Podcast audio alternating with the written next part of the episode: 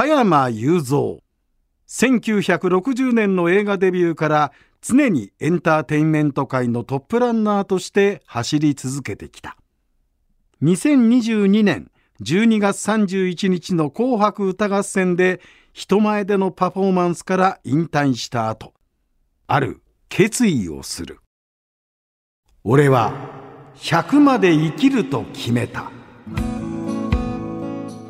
リスナーの皆さんご機嫌いかがでしょうか？野村国丸です。そしてこの番組のメインパーソナリティは加山雄三です。どうぞよろしくお願いいたします。お願いいたします。お願いいたします。さて加山さん今回はですね、そうはい、えー10月の8日旅立たれてしまいました陳平さんこと谷村新司さんのお話を、あのーもう訃報を受けてからおよそ1ヶ月が経ちました。えーでその後この「国丸食堂」という番組の中で、谷村新司ラジオデイズという、あえーコーナーを放送してそこで加山さんおでんまで録音させていただいてね,、えーまあ時が経つのは早いと言いながらも、びっくりしたよ。とにかく。同じ干支だからさ同じ一回り下なんだよから,、早すぎるよなどう考えても。本当に辛いねやっぱ。で一緒に歌ったことは何遍もあるからさ、夏長崎かなんてとこ行ってさ二人して「サライ」を歌ったりね、で最初サライ作ってる時さ「サライってなんだよ」って。あキャラバンサライってあるじゃないですか。だからなんだよって言った。ら移動式のなんか家家なんだってな。でそれあそうそういうことか。ででそれはなんでサライって言ってまあだから雰囲気だよ気持ちで もういろいろとうるさく俺は言ったけどさ非常にあの今となっちゃうねもう何とも言えない気持ちでどうしてさって思うよな。あのサライの話はね、あの加山さんにたっぷり伺いたいと思うんですが、あのもう加山さん自身ももう最初に会った頃のことって覚えてねえんだよって言いながらも プライベートでのお付き合いがあってちょうど一回り違うから加山さんにとってはまあ弟分みたいな感じだったんですかね。そうだねまあよくあのごちそうしてあるから来いよって言って、はいでうち来たもんね夫婦して。加山さん家に。うん、それでそれで一番最初に呼んだ時ってのはさテーブルから作ったのは中華料理がいいって言うからさちょっと待ってください。え加山雄三さんのお宅に谷村新司さんがいらっしゃると。あで中華がいいと、ん。でテーブルから作ったってどういうことですか？丸いテーブルでさ。円卓？円卓をさね8人掛けにするとかさ おう。6人掛けの大きさとかさ、2通り作ってベニヤをね2ミ20ミリのベニヤをさ、は2枚買ってきて真ん中ヒンジつけるじゃんヒンジってあ蝶使いだよね、はいはい。はそれをつけて折り曲げをしてで広げて、で四角いこうテーブルテーブルがあるわけよ普通のな、はいはい。その上にこうやって広げて乗っけてあとシーツかぶせればもうわかんねえやつ。すごいなだ大観えちょっと待って。だから四角い大きなテーブルの上に上に。円卓を乗せて。それでコロコロ回る回るやつをね そのね買ってきたんだよ香港行って香港から帰りにねこれテーブル乗っけたらくるくる回るやつあんのよ、はいはいはいあのなんだよねベニヤベニヤじゃねえあのベーリングみたいなの回るやつ、はいそれくるくるの。それでその上乗っけるのをさ石で持って、まだ友達に石屋さんがいたんだよね。石屋さん？石石何でも作って、はいはい。でそれ頼んでさ 寸法6人掛けのそのあのちょうどいい石と8人掛けの石と2通り作ってもらって、でその下のぐるぐる回るやつをの乗っけて上に乗せてちょうどいいなっていうもう最高の出来になったわけよ。えそれ谷村新司さんが来るからそうそうそうだったらどうせ来るんだったらそうちゃんと円卓から用意しようっていうそれやったんだよ。えそえしたらそれで俺はさ、まあ、ごちはごちそうねするじゃん。でもう自慢話自慢話をするわけだよ。そしたらさこれあの今日君が来るためにねこのテーブル作ったんだよ。え？ってテーブルどうやって作ったんですかってで説明始まるよ。そうしたらもう全部もう加山さんには参っちゃうよな。とにかくテ中華料理がいいって言えばテーブルから作っちゃおうもんな。それあって谷村さんだってそれは加山さんのうちに招待してもらってすごく嬉しいと 嬉しいけども円卓回るテーブルまで用意されたって言ったら谷村さんいろんな経験されてる方なんだけどだからさびっくりしたろうな。びっくりしちゃってね、それからなんかあっちこっち行って喋ったみたいなんだよね。加山雄三若大将のうちに行ったらそう。俺のために円卓用意してくれたんやでっていう。作ってくれたっていうことはねやっぱり相当なもんなんだ聞いちゃったんだな。その時の中華はそれはた若大将お作りになったんですか？もちろんかみさんとあの代わり番号でさ、、はい。ろんなの相当出したよ。13品ぐらい出してんじゃなきゃ。相当出したよ。だからレシピ本があるぐらいだからね俺。そうですそうです。そはい。うなんだって作ったからね。そのレシピ本はにもないものを当然その谷村新司さんのためにお作りになったわけでしょ？そういうことね。で、あの加山雄三さんの当時のお宅に壺があった。あ壺ね。そうそうそう。あの備前焼きのさ、は壺がねあの日本間に置いてあったんだよ、でそれをこうやってしみじみとこう見てさ、谷村さんが、うん、見てんだよって。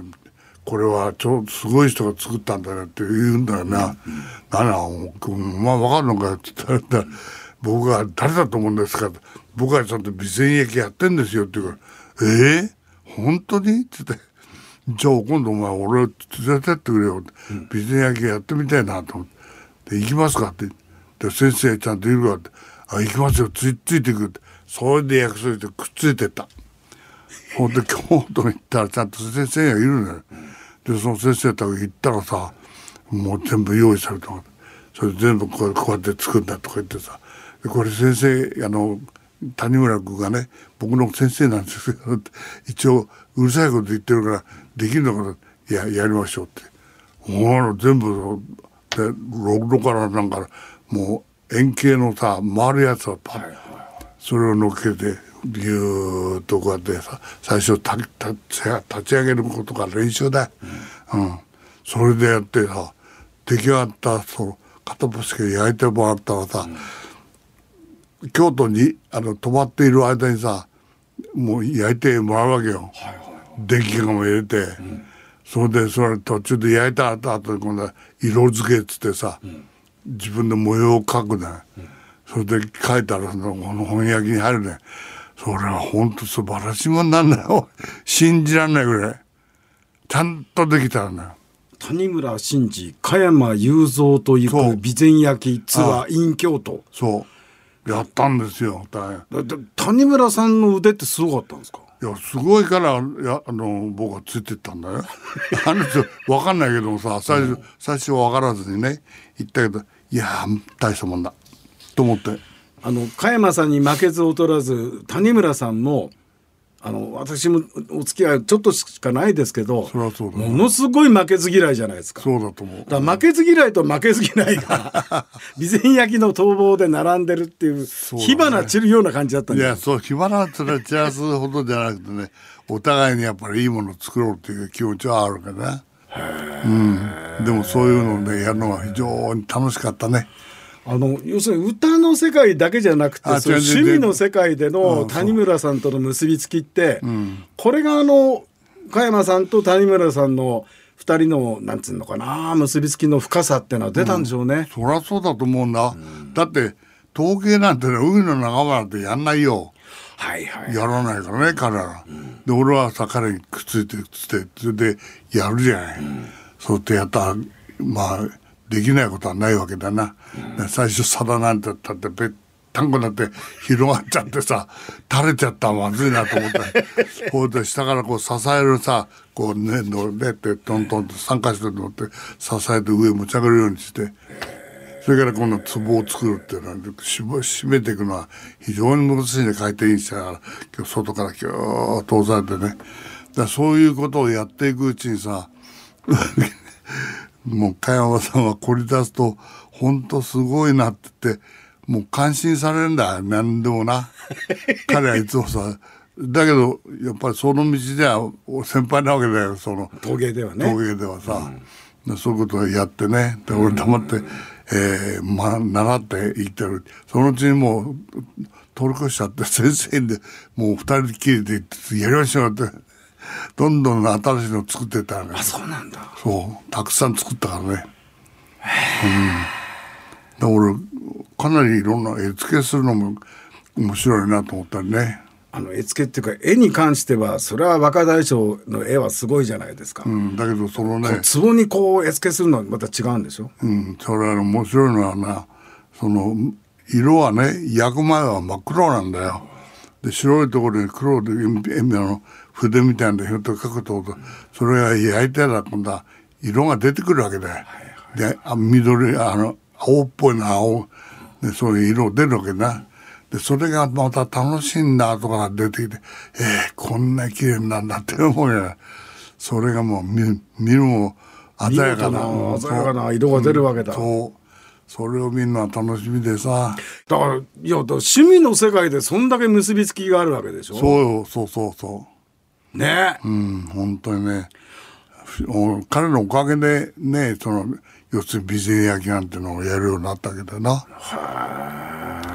だからやっぱりさ最初にねあの料理ご馳走してやろうって言った時にさ、テーブルから俺作ったって気持ち分かれたろ？はいはいそうなんだよ。そそれぐらい情熱傾けてやってやりたいなと思っちゃうよなそうだ。ただその迎えるだけじゃなくてどんだけ喜んでもらえるかっていうその12歳年下の弟分、谷村新司を喜ばしたいっていう若大将の気持ちっていうのは伝わってくるな、それにしてもまあすごいな。もうだからかちょっと彼がさ早い旅立ちをした時にはさ俺はもうその彼の葬儀のあの葬儀には参加はできなかったけどその後にねあの会社へ行ったわけだよ。で棚があってねその中にあいつが冷え込んだ感じでニコリ笑ってんのよえ家が飾ってあるわけだよ。そこでもう何とも言えない気持ちでさお焼香して最後に「おまた俺は遅くなるかもしれないけどちょっと後から行くからな」なんて言いながら去る時にチーンってで最後にチーンってやってそれであのチンペイになってそんなところでシャレ言ってたんですか？そう。しょうがないなって感じ。おそらく天の上で陳平さん苦笑いですよ。苦笑いで 何やってんのって感じだ。若大将と陳平さんとの、えーお話はまだまだたくさんありますんで、はい。また来週以降も、えーお話を伺ってはいいわかりきます、ました永遠の若大将加山雄三。俺は100まで生きると決めた。次回もお楽しみに。